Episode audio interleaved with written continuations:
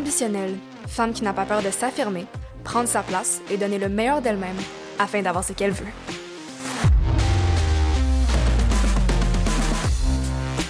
Est-ce que tu as déjà ressenti le sentiment que ta réussite n'est pas méritée ou que tu es un imposteur dans ton domaine? Si oui, rassure-toi, tu n'es clairement pas là ou le seul. Donc, le syndrome de l'imposteur, c'est un phénomène courant qui affecte de nombreuses personnes, qu'elles soient étudiantes, professionnelles ou artistes. Dans cet épisode, on va explorer les origines du syndrome de l'imposteur, ses effets sur la vie professionnelle et personnelle, ainsi que les stratégies pour le surmonter. Donc, euh, sur ce, bonne écoute!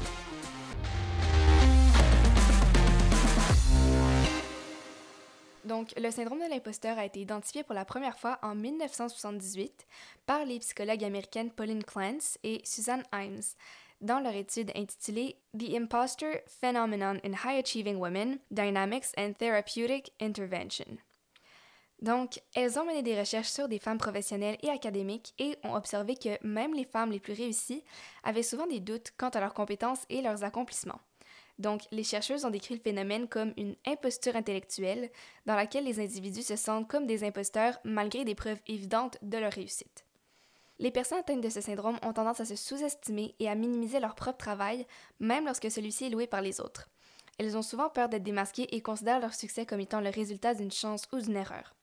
Les personnes qui ont le syndrome de l'imposteur ont tendance à minimiser ou à expliquer leur réalisation par des facteurs externes, tels que la chance ou des circonstances favorables, plutôt que par leurs propres compétences et leur effort.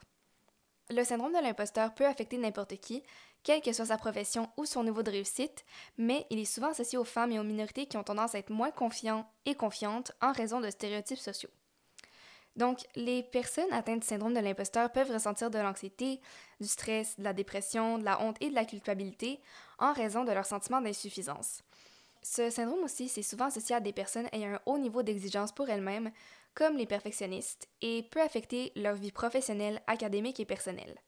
L'origine exacte du syndrome de l'imposteur n'est pas clairement définie et peut être due à une combinaison de facteurs tels que l'environnement familial, les expériences de vie, les pressions sociales, les modèles de rôle, les attentes et les croyances personnelles.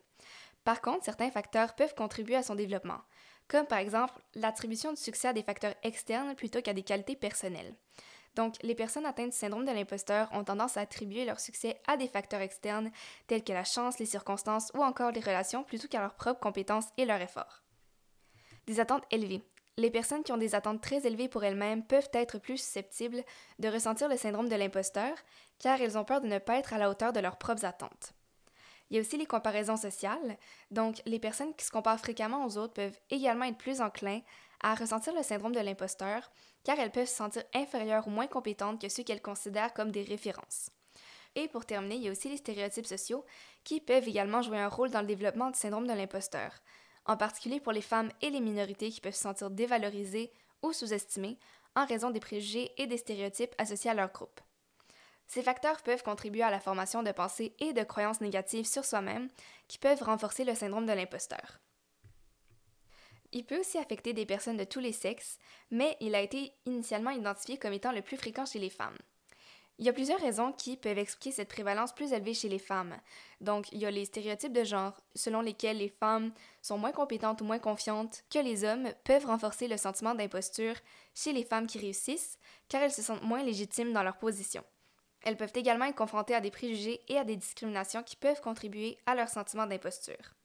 Par la suite, il y a également les attentes sociales. Donc, les femmes sont souvent encouragées à être modestes et à ne pas se mettre en avant, ce qui peut renforcer le sentiment d'imposteur chez elles qui réussissent et qui sont reconnues pour leur réalisation.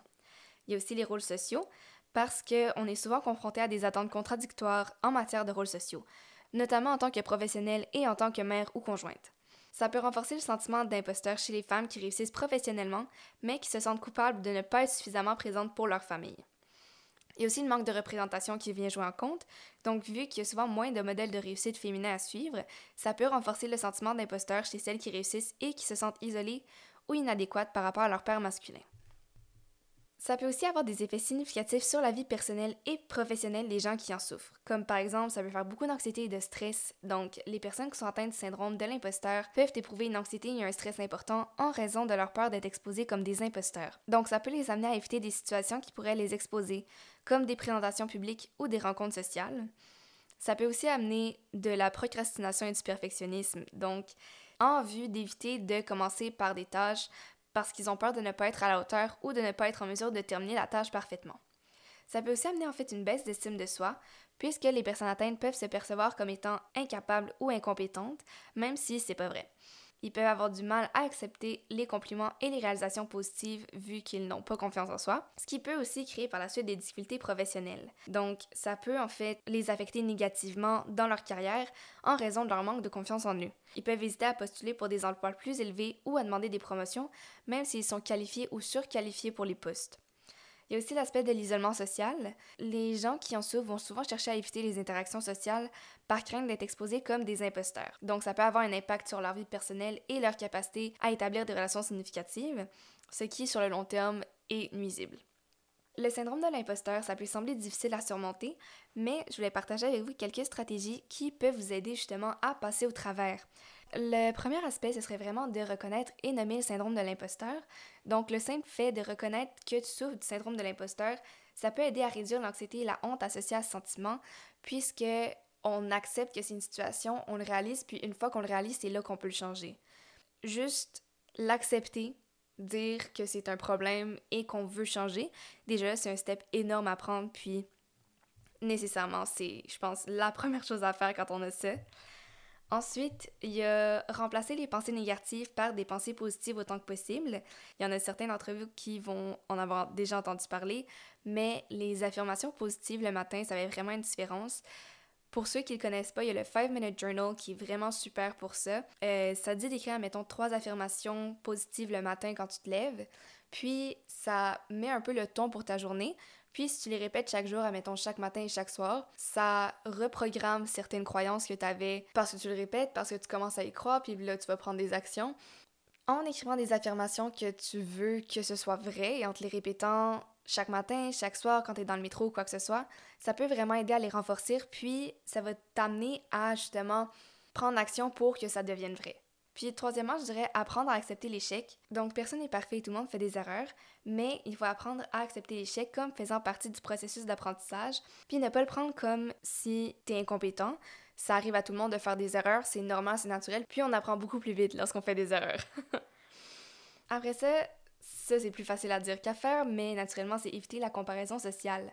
Donc de pas se comparer constamment aux autres parce que ça fait juste renforcer le sentiment d'imposteur, puis c'est pas bon en tant que tel parce que tu compares des gens qui ont aucunement le même parcours. La chose à faire, c'est de comparer toi où est-ce que tu es en ce moment versus toi où est-ce que tu étais il y a un an, deux ans, trois ans sur l'horizon temps que tu veux.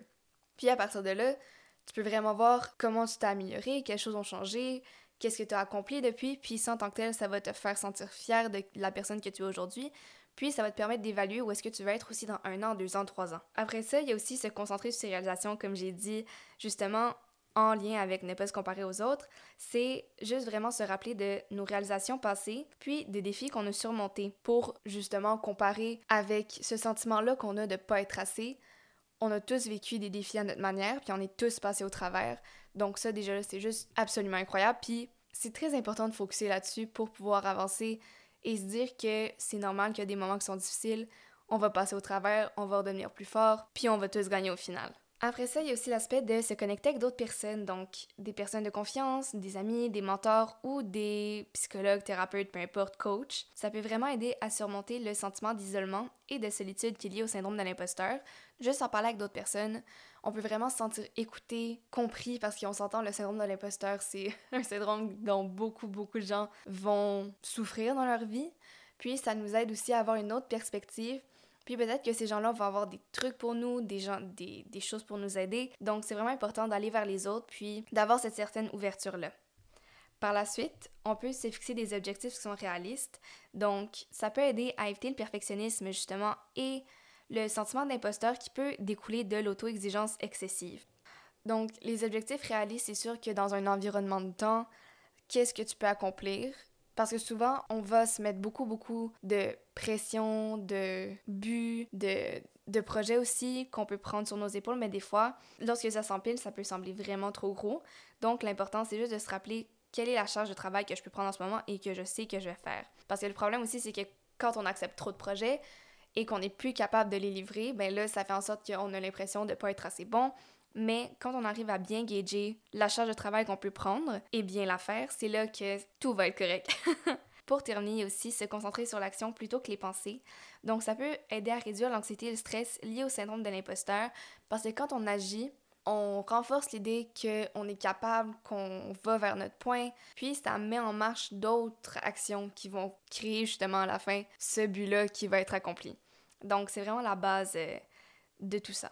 Donc c'est tout pour le mini-épisode d'aujourd'hui. Si jamais vous avez des commentaires ou quoi que ce soit, vous pouvez toujours aller sur la page Instagram d'Ambitionnel pour m'écrire et me parler ou sinon laisser une note sur Spotify, Apple Music, peu importe où est-ce que vous écoutez le podcast, parce que ça fait toujours plaisir. Sur ce, on se voit au prochain épisode.